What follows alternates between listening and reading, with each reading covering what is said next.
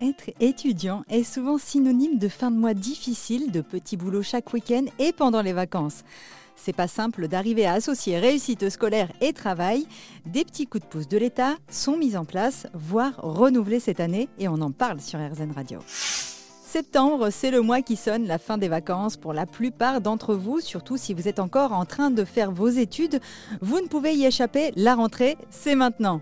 Certains étudiants s'en sortent plutôt bien car accompagnés par leurs parents, leur famille, moralement et surtout financièrement, mais tous les élèves n'ont pas cette chance. Sans oublier que l'inflation ne cesse d'augmenter sur les produits du quotidien et le budget est très largement impacté, surtout si en plus des cours, il vous faut trouver un petit boulot et prendre la voiture pour vous y rendre, le plein de carburant est devenu un luxe qu'on ne peut pas tous se permettre et encore moins les étudiants. De ce fait, pour cette année, la bourse scolaire est revalorisée de 4%. L'annonce a été faite par le gouvernement le 7 juillet dernier. Une aide exceptionnelle de 100 euros sera également attribuée aux foyers les plus modestes.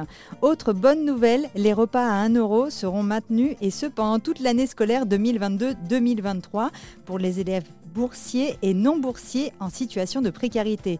Pas de différence avec les repas des autres élèves, les menus et les choix seront identiques. Seul le prix fera la différence. Afin que les démarches soient bien plus simples, le mieux est de faire une demande de carte Easily auprès de votre établissement. Ainsi, votre dossier sera directement mis en relation avec votre carte et vos démarches en seront facilitées.